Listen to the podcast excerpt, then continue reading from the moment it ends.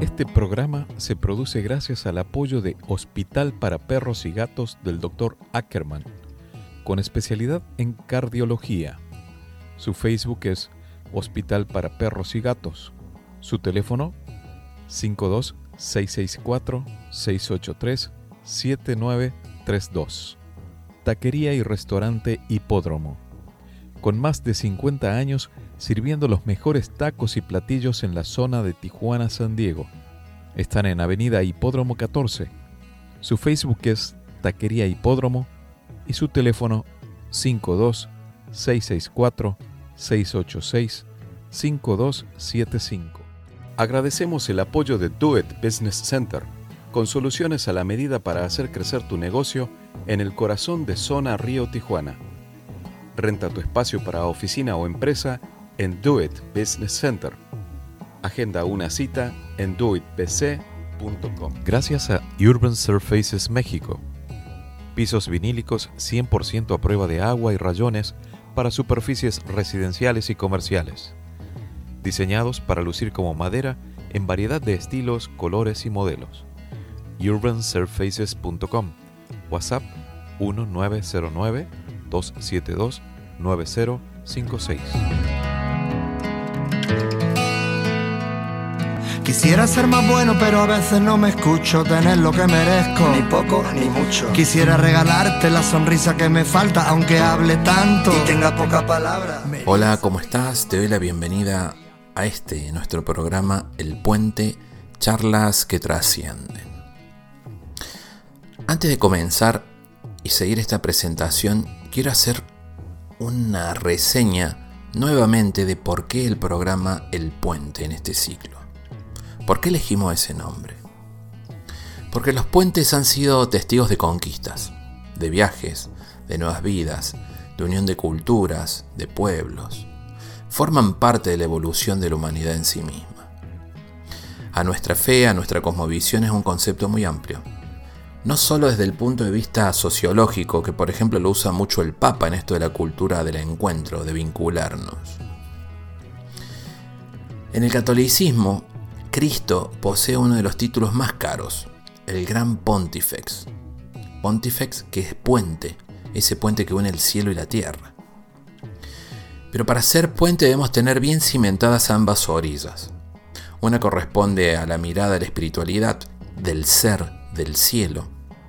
Y la otra orilla está en la tierra, donde debemos tener los pies bien asentados y en conciencia con nuestro propósito en este programa que lleva este gran título, El Puente, no es otra cosa que el paso, que juntos buscamos dar en forma permanente para ese equilibrio entre la mente y el alma. Este puente que no es morada, porque no está hecho para vivir, para quedarse. Está hecho para ser cruzado, para que cruces a través nuestro, acompañándote en esta búsqueda de respuestas. Soy Gustavo Torres desde la frontera norte de América Latina para RCN 1470 en el condado de San Diego, al sur de California, en los Estados Unidos, y en las ciudades de Tijuana, Rosarito y Tecate, en México. En Argentina estamos por FM Signos 92.5 en la zona norte metropolitana de Buenos Aires y FM La Voz 96.5 en la provincia de La Pampa. En Instagram, Spotify, Apple Music, Amazon Music me podés encontrar y seguir como Gustavo Torres Podcast, donde además podés encontrar los más de 100 episodios que están ahí. Mi WhatsApp, si te querés comunicar, es la característica de México, más 52 663 294 0111. Te repito, más 52 663 2940111. Hoy estoy junto a Gaspar Contreras. Él es licenciado en Relaciones Públicas, especializado en bienestar organizacional y educación emocional. Además es conferencista y autor del libro Florecer en el Infierno. Este libro es una obra que se presenta como un manual de psicología positiva y educación emocional con historias que tienen un alto impacto tras la experiencia de Gaspar trabajando en diversas cárceles de la provincia de Mendoza, Argentina. El prólogo lo escribió la reconocida psicóloga y escritora chilena Pilar Sordo, que ella opina que es un trabajo como un manual de excelencia académica y una honestidad brutal, además de que es un llamado a la humanidad y a la gratitud. Te cuento que lo puedes comprar aquí en México y en el resto del mundo en Amazon. Está en su versión digital y si estás en Estados Unidos también lo puedes comprar en su versión impresa. Le doy la bienvenida al programa de hoy El Puente a Gaspar Contreras desde la provincia de Mendoza, Argentina. Lugar donde aprovecho de contarte que viví seis años de mi vida, donde tengo grandes amigos y amigas y que habitan en mi corazón desde hace mucho tiempo. Bienvenido Gaspar.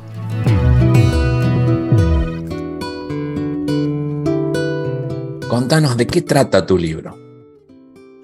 Bueno, Florecer el Infierno es un, pequeño resumen de mi trabajo durante casi una década en contextos de encierro, en cárceles, justamente, donde pude conocer cientos de historias eh, es más, con un número concreto pude conocer aproximadamente 4.700 historias de distintas personas que por distintos motivos terminaron eh, perdiendo justamente el, derecho más importante después del derecho a la vida, que es el derecho a la libertad.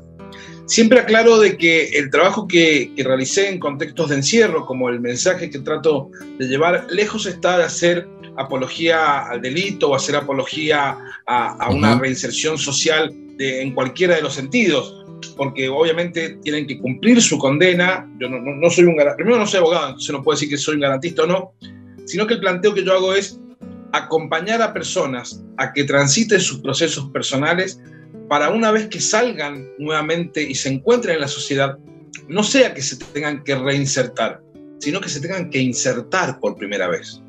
Se habla mucho, mucho de la reinserción social, ¿Cómo vas a reinsertar a una persona que nunca estuvo inserta?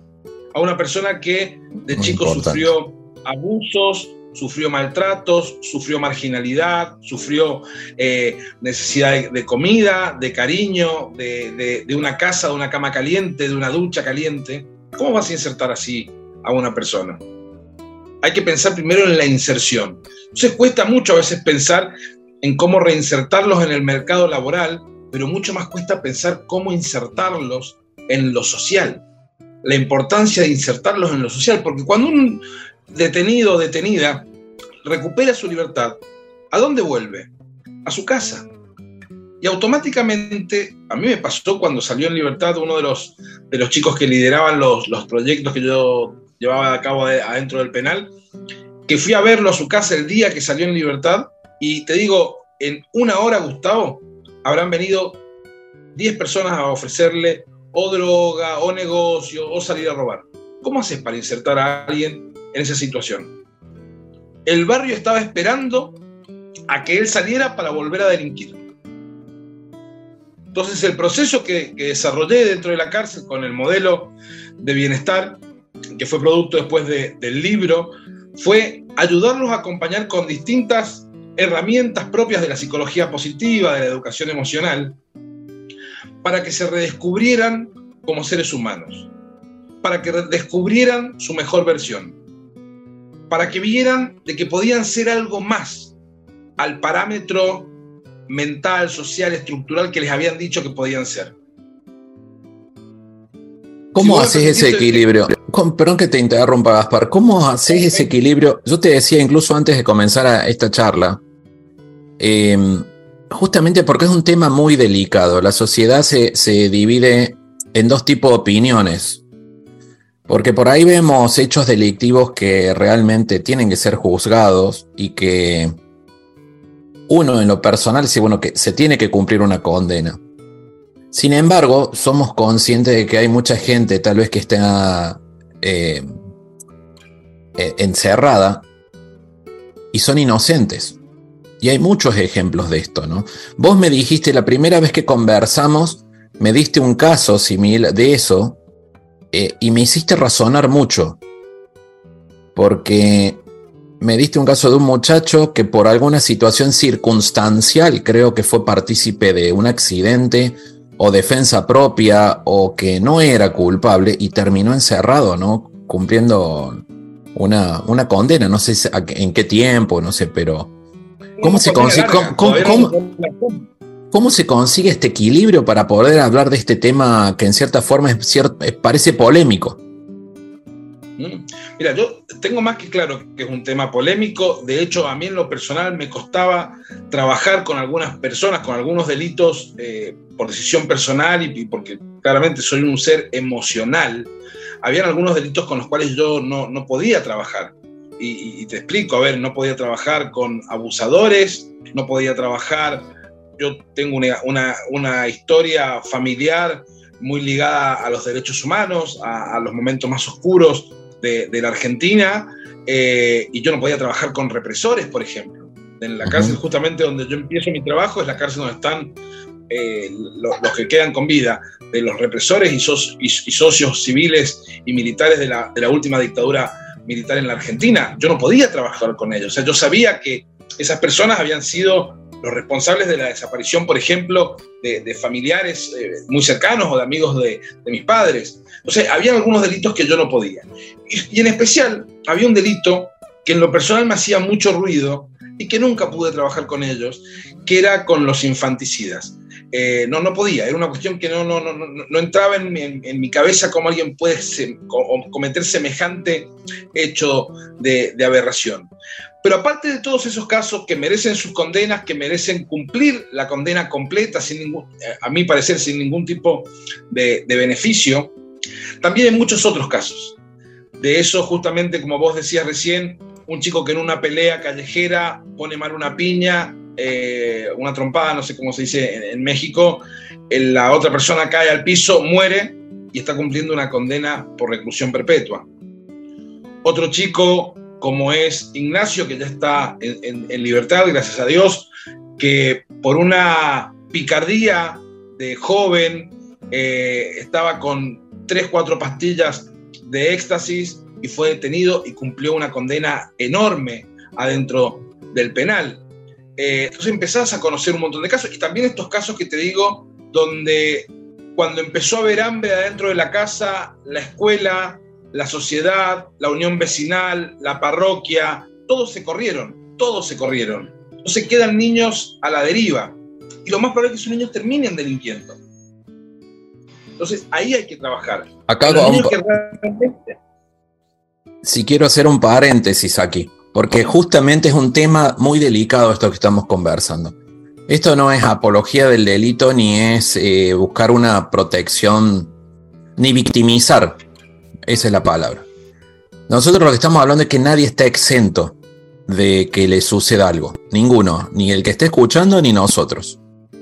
Porque esto que acabas de poner como ejemplo es como que venga alguien, te ataque, te das vuelta, te defendes, caes, se golpea la cabeza y terminas cumpliendo una condena. Sin embargo, creo que todos tenemos que tener un poquito de compasión en algún momento. Y esa compasión nos hace ver el mundo de otra manera. Y es lo que tratamos de buscar, eh, que incluso creo que vos también debes estar trabajando la compasión para ver a la gente con la cual no podés trabajar, ¿no? O sea, llegar el momento de poder acercarnos. Lo único que estamos buscando en esto, o lo que buscamos, no es lo único, lo que buscamos en esto, es tener una mirada que ya vas a ver hasta dónde nos lleva. Porque lo escuchaba Gaspar casualmente antes de entrevistarlo, y él habla que a veces somos prisioneros de nosotros mismos. Pero para entender que somos prisioneros de nosotros mismos, tenemos que entender un contexto empírico, como quien diría, tangible. Y no hay mejor escuela en la que tiene la vida de situaciones difíciles como la que transmite Gaspar en su libro. Perdón, Gaspar, que te, te has interrumpido. Eh, quería un poquito, lo, lo creí necesario eh, darle la aclaración. No, es, más que, importante la aclaración que estás haciendo, pues justamente es una actitud propia del ser humano de estar buscando culpables. ¿sí? Vos preguntás adentro de la cárcel y muchos se hacen responsables de sus delitos, pero dice, no fue mi culpa. O sea, estoy acá adentro porque tuve toda una vida delictiva, pero este delito por el que estoy preso no fue mi culpa. Es muy común escuchar eso. Y después cuando empiezo a llevar el modelo que desarrollé en cárceles, lo empiezo a llevar a instituciones públicas, privadas, colegios, universidades, en mis conferencias, empiezo a escuchar de que todos tenemos el mismo patrón, todos los que estamos en libertad, no es mi culpa. Yo digo, es momento de, justamente la charla que vos decías que viste, es momento que dejemos de buscar culpables. Si la mamá, si el papá, si porque nací en una villa, porque nací en un barrio privado. Mira, justamente estoy viendo una, una serie que si no la has visto te la recomiendo, que es Succession, que es toda una historia de una familia multimillonaria. Y vos ves esa gente... Ah, me la ha recomendado mucho. Tomar un, para ir al Parque Central en Nueva York se toman un helicóptero y a todos les falta amor, el amor del padre. Y el padre lo único que hace es bastardearlos constantemente en sus emociones. Entonces todos estamos siempre tras la búsqueda del bienestar y siempre estamos buscando culpables. Si papá, si mamá, si nací en la villa, si nací en un country, si nací... ¿sí? Es momento que nos hagamos responsables de lo que nos pasa. Es momento de que tomemos las luces y las sombras que tenemos y encontrar lo mejor de cada uno. Yo siempre pongo el ejemplo, Gustavo, a, los 12 años le, avisan a mis padres de que yo tenía trastorno del déficit de la atención. La directora del colegio le dijo a mis padres que era muy probable que yo no terminara el colegio primario, porque no podía quedarme concentrado. En mi secundario, cuando empecé mi carrera secundaria, una profesora me dijo unas palabras que yo la uso como mantra antes de subirme a una, a una conferencia. ¿Viste esos profesores, Gustavo, que te dicen algo que te inspiran, que te cambian la, la, visión, que te, son disruptivos? Bueno, a mí me pasó con una profesora de química que me dijo unas palabras mágicas. Me dijo, Contreras, usted es un inútil y nunca va a alcanzar a hacer nada en su vida. Yo cuando di la charla TEDx, que vi que había más de 700 personas esperando, que de hecho es una de las charlas con mayor reproducción de, ese, de ese, modelo TEDx eh, a Paseo Alameda, yo antes de subir al escenario lo único que pensaba era en esa profesora. ¿Cómo me habrá marcado que a partir de esa charla TEDx, cada vez que doy una conferencia o cada vez que doy una presentación, pienso en ella? Si ella no me hubiese dicho eso, quizás nunca hubiese llegado a tener mi primer libro. Si ella no me hubiese dicho eso, quizás no hubiese dado conferencias en más de nueve países. O sea, yo necesitaba ese impulso de negativo que ella me dio para demostrarme a mí mismo, demostrarle a ella y demostrarle a mis padres de que podía terminar la primaria, podía terminar la secundaria, podía hacer una carrera universitaria y una carrera de posgrado. Lo que necesitamos muchas veces, Gustavo, es alguien que nos acompañe, es alguien que nos ayude a buscar nuestra mejor versión. No es muy difícil, pero no está. El Estado nos hace cargo, las instituciones nos hacen cargo, no está. Te cuento un ejemplo muy personal que viví hace casi cuatro meses. En enero de este año fallece mi padre. En pleno velorio, velorio multitudinario, se me acerca uno de los chicos que, que había estado en, los talleres de, de la cárcel me abraza y me dice, vengo a despedir a tu padre sin haberlo conocido, pero en realidad vengo a agradecerle, porque la fruta nunca cae lejos del árbol. Si vos has hecho lo que has hecho con nosotros, claramente es porque alguien te lo enseñó de alguna manera. Mirá si no es poderosísimo eso que me dijeron. De hecho, mi próximo libro que sale el, mes que en julio, se lo a mi padre, un hombre que me enseñó a amar la política pública, pero no como una cuestión partidaria de, militancia, sino la política pública para estar siempre ante la necesidad del otro, donde realmente el dolor del otro te duela como propio. Tomar eh, es, una, es una cuestión de solidaridad, hacer propia la causa del otro en todos los aspectos de la vida. La madre em, Teresa decía, dar hasta que duela, porque si no, es caridad nada más. Contanos, Gaspar, ¿cómo es ese modelo eh, que creaste? consta de cinco palabras, si no me equivoco, que son cinco pasos y que lo podemos aplicar en todos los contextos de la vida. Sí, son cinco habilidades, no, son pasos porque se pueden habilidades. trabajar eh, de manera independiente. Eh, como yo vengo trabajando justamente el tema de, de la felicidad y del bienestar, hay mucho, yo digo mucho, mucho ladri dando vuelta, mucho coach motivacional, líder espiritual, que a las 12 de la noche te sale en televisión abierta y te dice, sé tú mismo, pídele al universo y el universo conspirará a tu favor. Bueno, yo estoy en las antípodas de eso. Parece una, me parece gente muy poco culta, o mejor dicho, muy culta, que agarra gente poco oculta para hacer mucho dinero. Mis libros nunca los vas a ver como los 10 libros más vendidos del mundo, eh, ni, me vas a ver dando conferencias a lugares donde no, no, no, sienta que un sentido personal a, lo que hago. Entonces, en base a eso dije, necesito hacer un modelo, necesito trabajar un modelo que tenga habilidades que estén validadas o por instituciones de prestigio, o por credos, o por referentes internacionales. Entonces, así fue que desarrollé Regar. Antes de contarte de qué se trata Regar, esto obviamente vos ya lo sabés por, el tiempo que viviste acá, pero a la gente que, está viendo este programa les cuento. Mendoza es un oasis gracias a la mano del hombre. En realidad es un desierto Mendoza y gracias a la mano del hombre se convirtió en un oasis. Y como bien decía Gustavo al principio, somos una de las siete capitales internacionales del vino y todo gracias a la mano del hombre. En cada calle de Mendoza, en cualquier ciudad, en cualquier pueblo, vas a ver al lado de la calle una acequia, que es algo que armaron nuestros pueblos originarios, los huarpes, que son canales muy, muy chiquitos donde pasa el agua para que se riegue en Mendoza. Entonces, conozco como mendocino, como hijo y como nieto de gente que trabajó la tierra, la importancia del cuidado del agua y del cuidado del riego. Por eso es que se llama regar este, este modelo. Porque aprendí de que, gracias a mi abuelo, aprendí de que al regar podemos generar que las raíces, lo que nos sostiene, lo que sostiene el árbol, lo que sostiene la vid, nos dé, al tener una buena raíz, vamos a tener un buen fruto. Ahora bien, regar son cinco habilidades. La primera. Qué, qué, maravilloso lo que acabas de decir, este, Gaspar. No los conocía y te felicito. Y me quedo, de cada charla me voy quedando con frases. Una es, el fruto nunca cae lejos del árbol. Y la otra, esto que acabas de comentar, y el día que vayan todos a Mendoza van a ver realmente que sí es, real, es un oasis por la cantidad de árboles y todo, pero no, eh, no había visto esta, no lo había visto de esta forma que lo acabas de explicar, una maravilla. Sí, sigamos, perdón. Vos ves, fotos de la ciudad de Mendoza hace 150 años, cuando fue el, gran terremoto que, devastó a la ciudad, eh, y no, hay un solo árbol, o sea, es todo plano, es todo, todo plano. Y hoy es un oasis, literal. Bueno, la primera habilidad son las relaciones saludables. El estudio más viejo que lleva adelante la Universidad de Harvard con respecto a la felicidad habla justamente de las relaciones saludables. Las personas más felices son aquellas que generan relaciones duraderas, relaciones significativas, relaciones resilientes y relaciones saludables. Dice, hay un dicho muy popular de Tim Rock que dice, una de cada cinco, somos, somos el promedio de las cinco personas con las cuales nos rodeamos. Si me junto con, cinco, con cuatro inteligentes, voy a ser el quinto.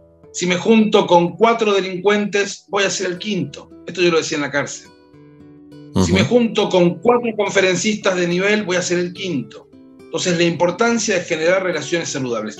Una de las críticas que yo hago al informe mundial que hace Gallup cada 20 de marzo en el Día Internacional de la Felicidad, donde los países de América Latina estamos mucho más abajo de los países de, primer mundo y de, los, y de los Países Bajos y de Dinamarca, Noruega, que son Finlandia, que son quienes lideran el ranking, es justamente el tema del encuentro, la importancia del encuentro, la importancia, esto que hablábamos recién, de, de sentirnos acompañados. En Japón han creado el Ministerio de la Soledad, porque los abuelos se mueren solos.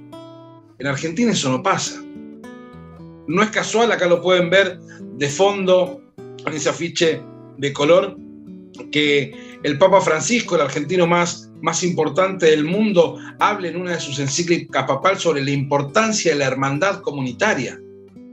El informe del 2020 de Gallup para Naciones Unidas hablaban justamente de eso, que habían logrado reducir el estrés que generó la pandemia, justamente los países que habían logrado tener un, buen ecosistema de sustento social. Un buen ecosistema de sustento social. Por eso la importancia de las relaciones.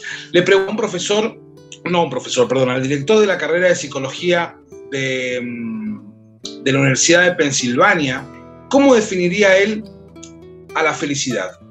Y él dijo que si encontraban, que no tenía una definición de varias palabras. De hecho, decía que si agarran toda la bibliografía del mundo que se ha escrito, desde los grandes pensadores, Aristóteles, Buda, Confucio, Jesucristo, hasta Gaspar Contreras, agarraban toda la bibliografía del mundo y la tenían que resumir en una palabra, la resumían en social. Mirá la importancia de lo social, la importancia de la comunidad. Siguiendo con esto de las relaciones saludables, una de la, frase con la que yo inicio Florecer en el infierno, no la voy a leer porque la, la sé de memoria, es justamente de este poeta que te decía, de Armando Tejada Gómez.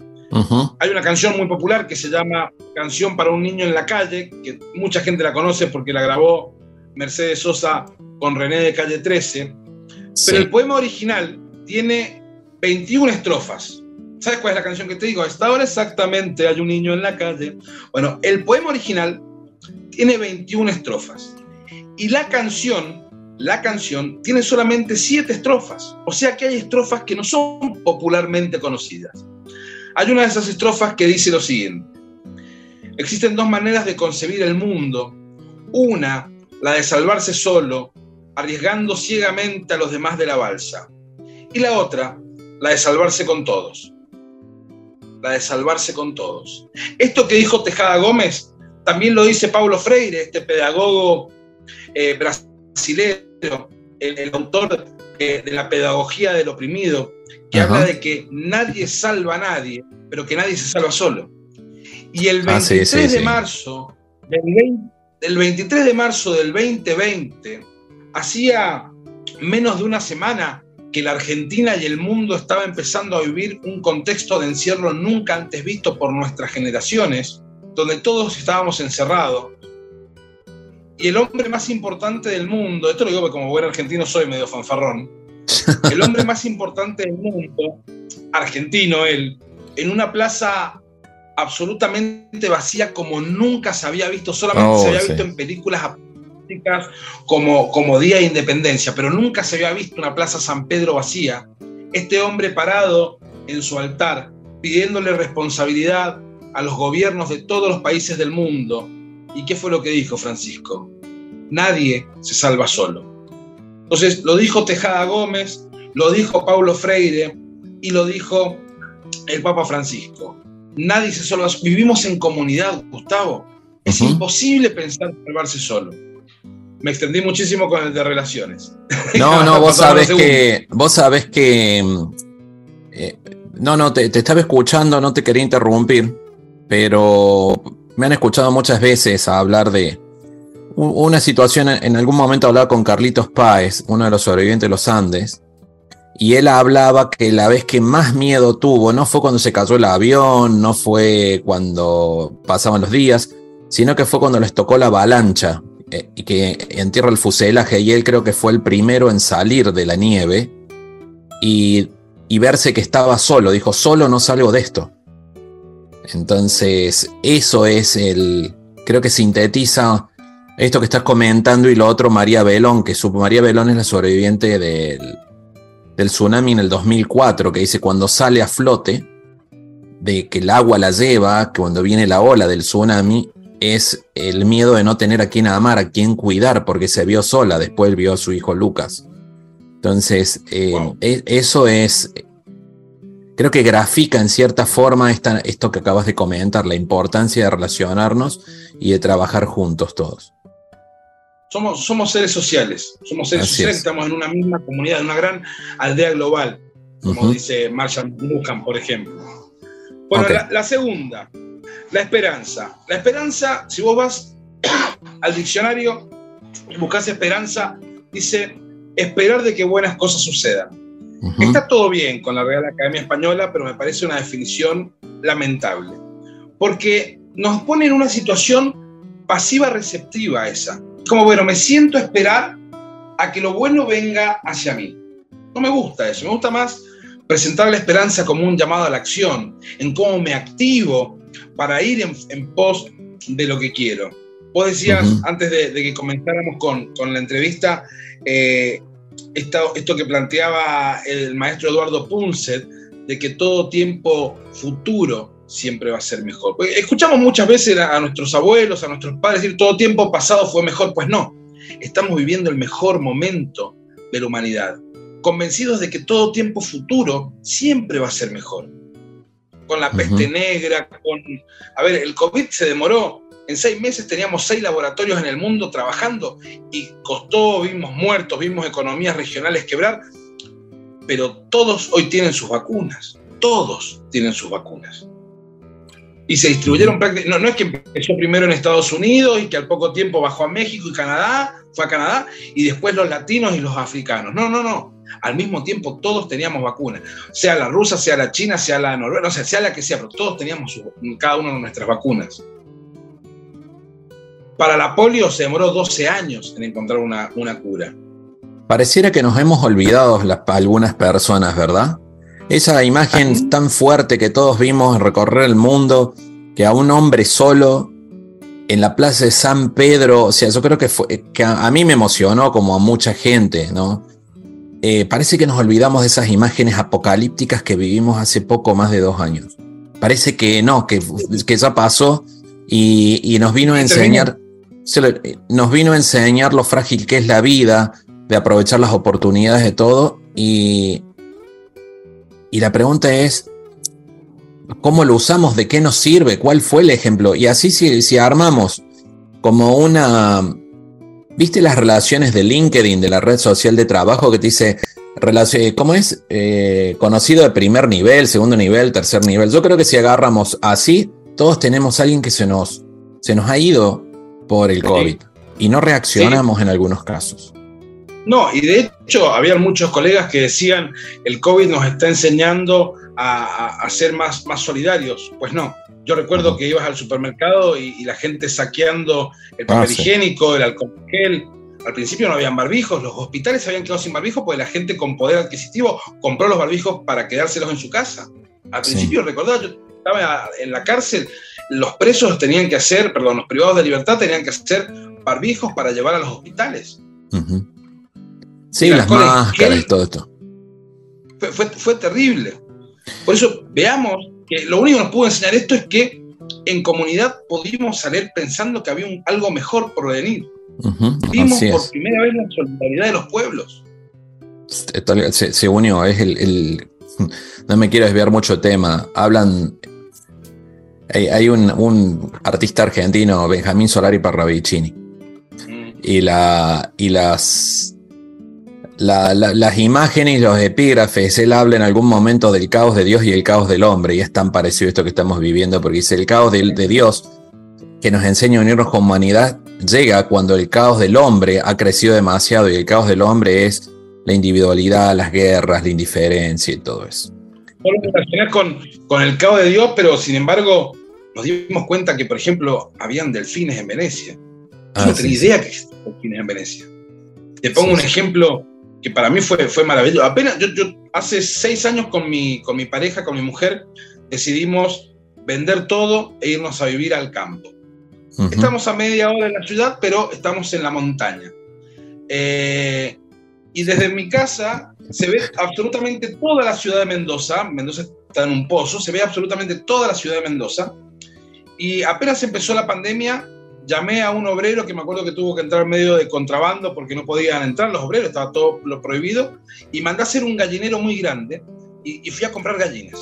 O sea, yo quería que mis hijas armaran su huerta, tuviesen sus gallinas, fueran a buscar los huevos a la mañana, y me llamó la atención que, claro, al no haber tráfico aéreo, yo a los, pocos meses empecé a trabajar en, en, en el aeropuerto y sinceramente venía a la oficina y no había nada, o sea, no había tráfico aéreo, no habían aviones, solamente los aviones sanitarios, se empezó a limpiar el cielo. Mendoza, parecido a Santiago de Chile, al estar en un pozo, el smog se empieza a acumular arriba, en el cielo. Entonces empezamos a descubrir pequeñas cosas, lamentablemente con muertes de por medio, con economías que quebraban, con crisis institucionales, pero empezamos a descubrir cosas pequeñas que hablaban de que un futuro mejor iba a ser posible. Y de hecho soy un convencido que nos dejó eso. Sí, sí, sí, hay que estar. Es que se torna el tema muy apasionante y viste que te decía, se presta para divagar de un lado al otro, como lo hacemos. Este, yendo al tema de regar, la R, ¿cuál era la, el símbolo que identifica? Relaciones saludables. Relaciones saludables. La E, Esperanza. Esperanza. Vamos a ir una por una y después nos vamos a hablar. La G, La gratitud. la gratitud. La A, La, el altruismo. El altruismo. Y la R, La resiliencia. resiliencia. Entonces, vimos el tema de relaciones, lo importante de relacionarnos en un buen contexto y cómo nos ayuda en esto de estar emocionalmente estables y ayudarnos a un futuro mejor individual y en, y en comunidad, como quien diría, de la mano de la esperanza, pero no de la esperanza como un pensamiento mágico de que va a venir alguien y lo va a solucionar. Yo- Yo digo pasivo, pasivo receptivo. Así es, yo hablo, vos sabés que me gusta a mí la palabra reinventarnos. Tengo una charla que se llama reinventarnos desde la acción, no desde el romanticismo. Porque hablamos siempre de que nos vamos a reinventar y todo el tiempo nos reinventamos y no hacemos nada. Es comenzar y nos reinventemos desde la acción. ¿Qué hacemos? Demos un primer paso. Creo que a eso nos referíamos con todo esto, dar el primer paso en base a situaciones difíciles que fue como esto de, de la pandemia, que hemos vivido y la esperanza en ese primer paso que vamos a dar de un mundo mejor más adelante y, y una vida nuestra, ¿no? La G de gratitud, qué importante esto, la gratitud como motor. La, la gratitud es, es la madre de todas las virtudes, decía Cicerón. Justamente en el libro hago, menciones, hago mención a, a- a los distintos credos, los principales credos de Oriente y de Occidente, eh, pasando por eh, pueblos originarios de los Estados Unidos, por pueblos originarios de México, por el Islam, por el judaísmo, por el cristianismo, que no me parece casual que en las sagradas escrituras de cada uno de los credos o de cada una de las culturas de pueblos originarios hablen de la importancia de la gratitud. Aquel que es agradecido con su presente claramente va a tener mayor posibilidad de desarrollar la gratitud con lo que el futuro le depare. Es lo que decíamos al principio, dejar de buscar culpables, ser agradecido con lo que nos toca, ser agradecido con lo que nos toca, donde nos, donde, a ver, la, mi, mi primera charla se llamaba, y yo amo esa charla, fue la, la primera, primera, primera, y como concepto me encantó, florecer donde estás plantado. Donde te toque, tengas que florecer. Yo te pongo un ejemplo personal. Antes de entrar a trabajar a la cárcel, mi trabajo era completamente distinto. Trabajaba en lo público, pero era asesor, mano derecha, eh, jefe de comunicación de un gobernador, de la máxima autoridad acá en la provincia. Me manejaba con chofer y no tenía uno o dos, tenía tres celulares y, y- y- manejaba como lo que uno se imagina qué es lo que te va a hacer feliz. Y sinceramente la pasé muy bien en ese lugar. De la noche a la mañana tuve que ir a la cárcel a trabajar. De la noche a la mañana, Gustavo. El primer día me moría de miedo, no de los presos, sino del personal de seguridad, me moría de miedo. Sin embargo, mi vocación, mi pasión, mi sentido, lo encontré ahí mismo, en la cárcel. Yo estaba convencido que lo mío era la comunicación política, me fascinaba, ¿Mm? pero no era mi sentido de vida me gustaba, me llamaba la atención, me convocaba a eso, pero ahí no estaba mi sentido de vida. Puede, puede ser que haya estado mi pasión, pero no mi sentido. En la cárcel Que- encontré mi sentido.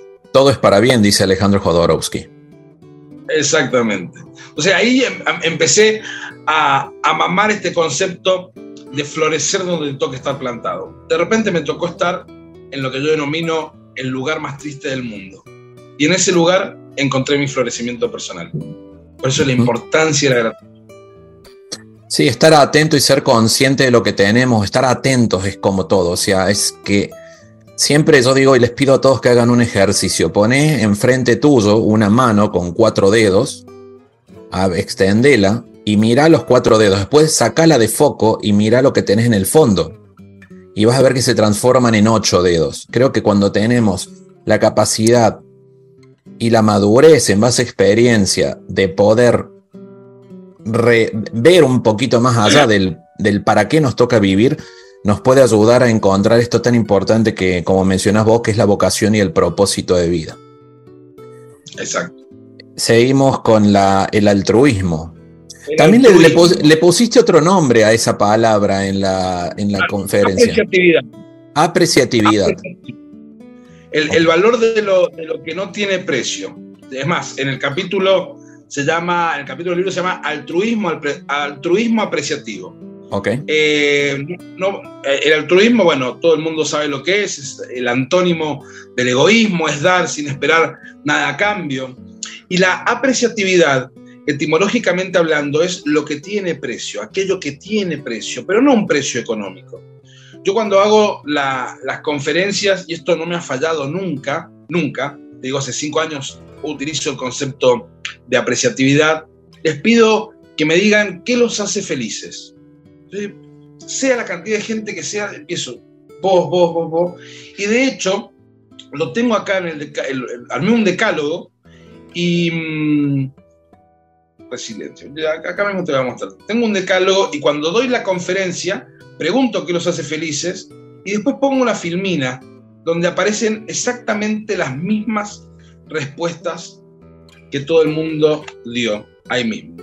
Porque digo, bueno, ¿qué te hace feliz? ¿Qué te hace feliz? ¿Qué te hace feliz?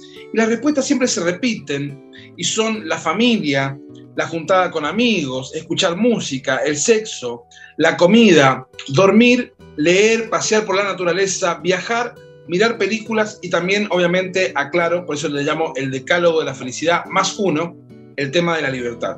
Lo digo porque siempre en la cárcel se habla de la libertad y en todas las experiencias que he tenido afuera, una sola vez en una universidad me dijeron eh, La libertad. la libertad. O sea, yo ahí siempre planteo, alguien nos miente. O están mintiendo los que están ahí presentes o nos mintió la publicidad. Porque te digo, Gustavo, nunca me ha fallado esta, esta dinámica. Jamás me ha fallado en una conferencia.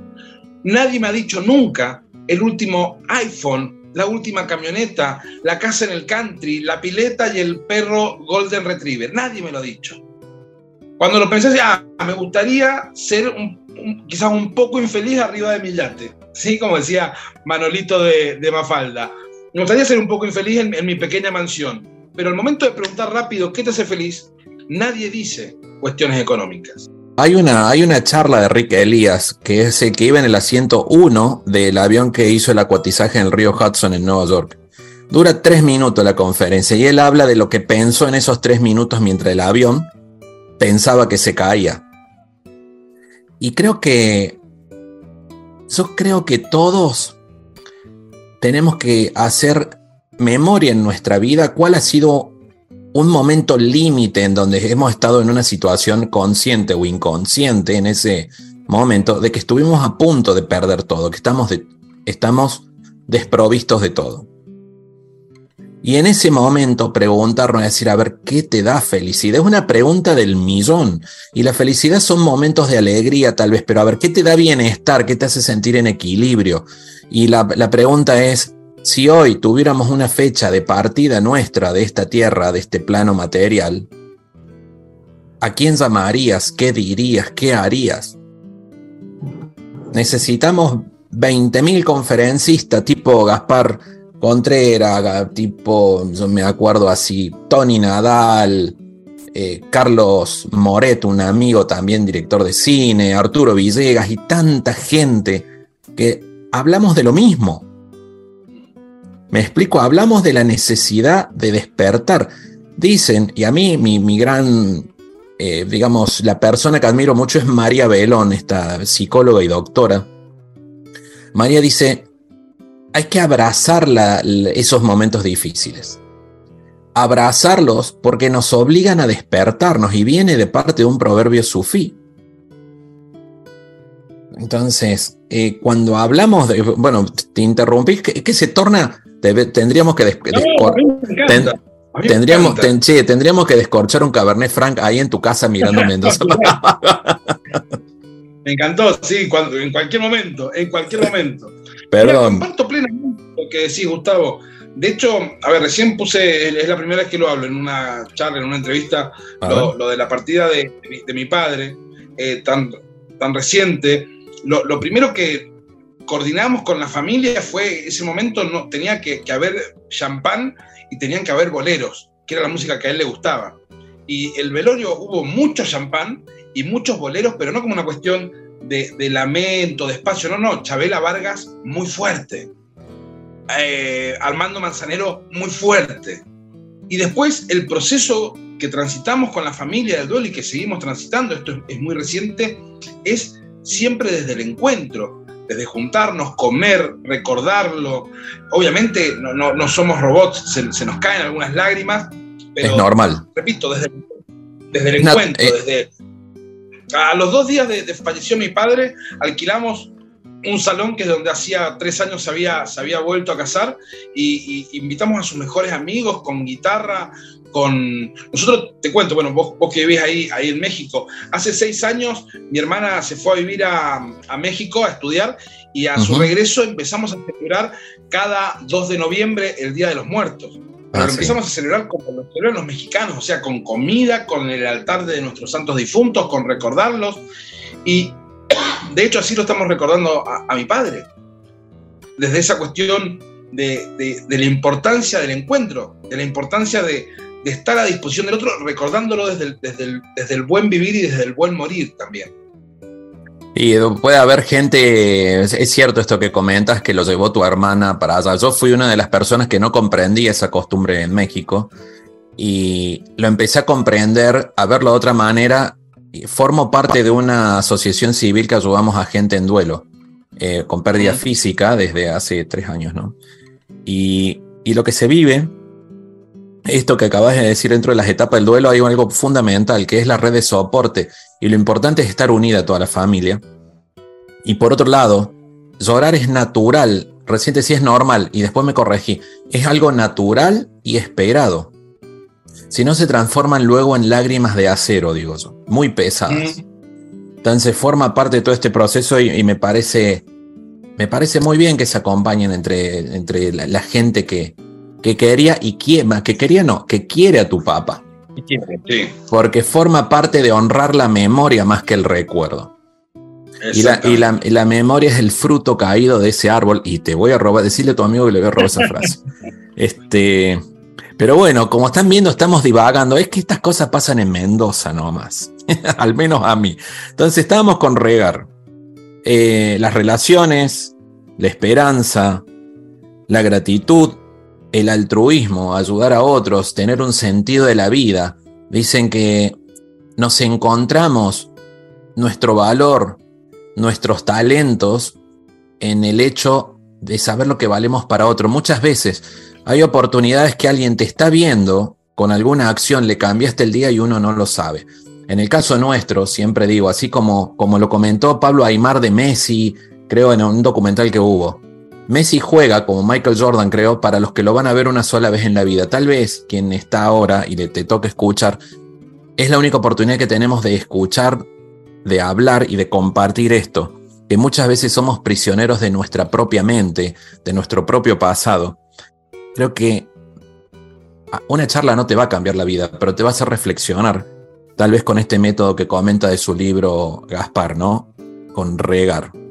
Entonces nos vamos a la resiliencia, esta palabra tan romantizada de moda y que por ahí pareciera que hasta se desvirtúa. Bueno, yo digo, la resiliencia se puso de moda, hay gente que se la tatúa en los brazos, el mate, el termo, ¿eh? amén de todo eso, me gusta plantearla como la principal herramienta de transformación humana. La definición, no vamos a hablar de esto, la definición viene de la física, la psicología positiva la agarra. A mí me gusta plantear de que es la única habilidad propia del ser humano, que los animales y las plantas no son resilientes. Y pongo un ejemplo acá que algún día soy un convencido que se va a subir alguien al escenario y me va a dar una trompada, porque seguramente será de los que tienen ese mal gusto. Digo, siempre pregunto en mis conferencias, digo, ¿qué es lo que caracteriza a todas las clases medias aspiracionales en Mendoza? Te lo pregunto a vos que has vivido acá. ¿Qué caracteriza a todas las clases medias aspiracionales. ¿Qué es clase media aspiracional? Aquel que tiene un trabajito un poco mejor y que cobra un poquito más y puede vivir en un barrio privado, tener su camioneta. ¿Qué los caracteriza? Yo te diría que es la necesidad de pertenecer a cierto círculo social. No. Ser reconocidos, tal vez. No, no, no. Los caracteriza el mal gusto. No existe persona de clase. no existe persona de clase media. No existe persona de clase media aspiracional que no tenga mal gusto. Entonces, ¿qué les encanta acá? Poner palmeras, palmeras en sus barrios. Y le digo a los amigos mexicanos que se están conectando, que no, están, no entienden esta analogía que yo hago, es que en Mendoza, como dije recién, es un desierto. O sea, es imposible mantener una palmera. Si viviésemos en Cancún, si viviésemos en Sandwich, en Acapulco, las palmeras son bellísimas. Pero si pones una palmera en Mendoza no tiene absolutamente nada que ver con la flora autóctona.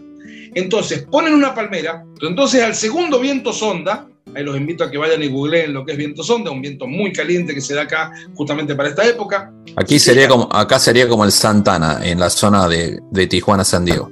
Exacto, sí, sí, sí, sí, sí, lo, lo tenía ese dato. Bueno, se seca. En Mendoza no se pueden poner palmeras. Y la gente pone palmeras.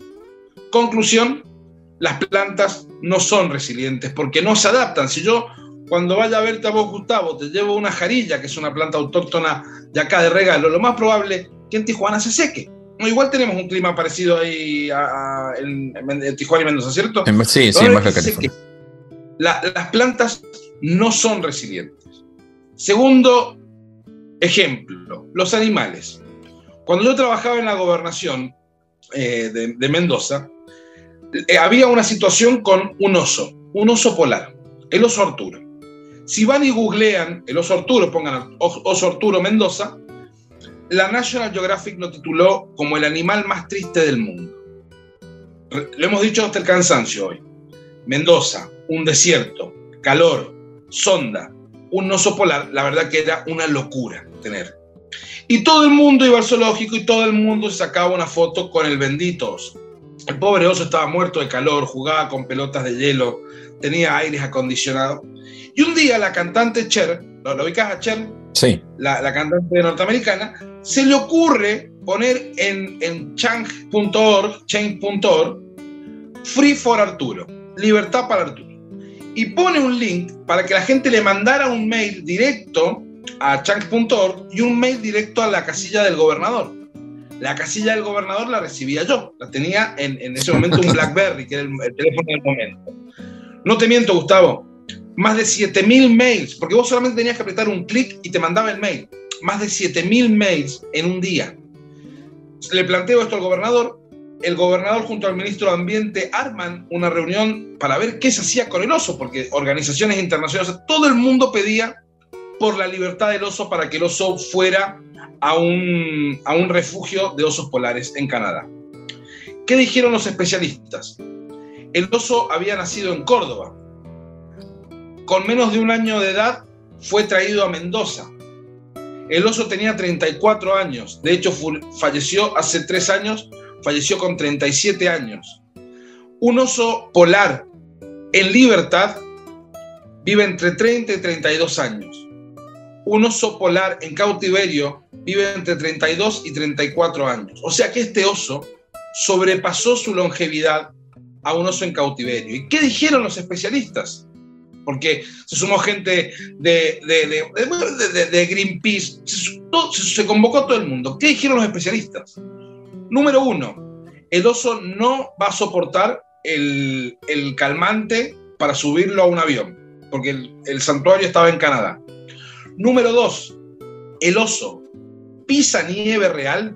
Primero que no sabe, no sabe cazar, ¿sí? No, no, es un animal que estuvo 36 años, 37 años en cautiverio. No sabe cazar. El oso pisa la nieve de verdad y realmente está en un ambiente de frío que no sea el aire acondicionado y el agua aclimatada que tenía, el oso se muere de hipotermia. Al oso se lo crió en cautiverio.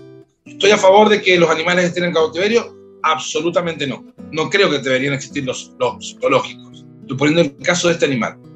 El oso no podía ir a su hábitat natural porque su hábitat natural había sido un zoológico.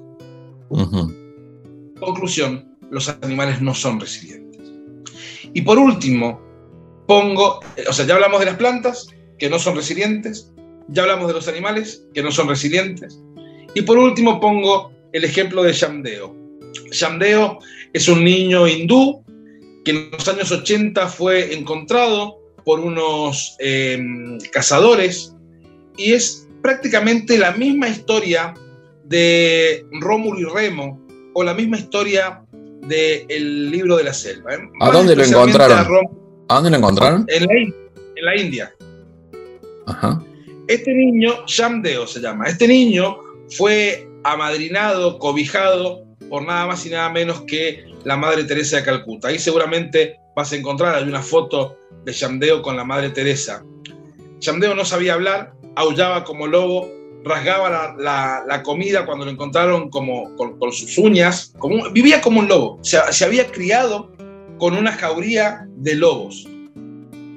La única, Yamdeo falleció, pero la única habilidad, la única habilidad que Yamdeo no aprendió una vez que fue eh, encontrado por el ser humano fue la del habla. Imagínense esto, un niño que fue criado por lobos. La única habilidad que no aprendió fue la habilidad del habla. Antes de fallecer, Yamdeo podía socializar.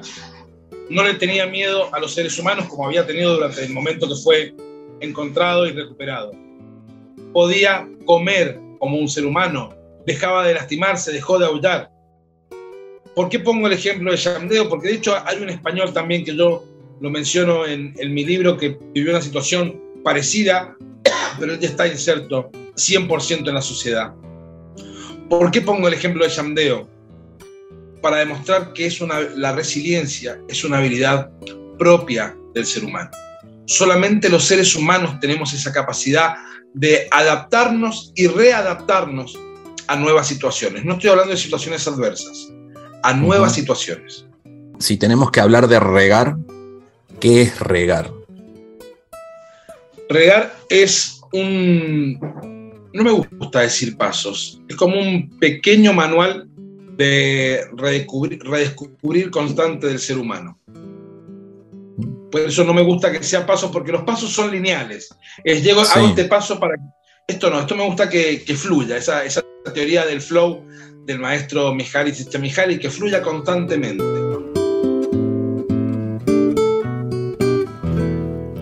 Le doy las gracias a Gaspar, a quien le envío un fuerte abrazo hasta mi querida Mendoza, aquí desde Tijuana. Y a vos también, muchas gracias por acompañarnos, recordándote que este y todos los programas los puedes escuchar en Spotify o en mis redes sociales, Instagram, como Gustavo Torres Podcast. Te mando un abrazo y nos vemos la próxima semana. Quisiera ser más bueno, pero a veces no me escucho tener lo que merezco. Ni poco ni mucho. Quisiera regalarte la sonrisa que me falta, aunque hable tanto. Y tenga poca palabra. Me dijes aplicado y me aprendí toda la teoría. Quisiera no fallarte. Te lo juro por mi vida. Menuda tontería, mi vida que no es mía. La vida es solo un préstamo que dura un par de días. Me dije si me caigo. Me sacudo y me levanto, pero hay días, créeme, que cuesta contener el llanto. Quisiera ser tu hombro, tu escudo, tu alegría. Y no ser el empuje de la lanza que te pincha. Y aunque a veces no conozca el que era antes, intento no olvidar lo importante. Ya sabes que aunque quiera nunca te devolvería aquello que me diste cuanto más falta me hacía. Y entregarte el corazón, que siempre lo lleves cerca. Si algún día me perdí, no dudes que estoy de vuelta. Y entregarte el corazón, dar todo lo que tenga. Bailaremos sin temor cuando llegue la tormenta.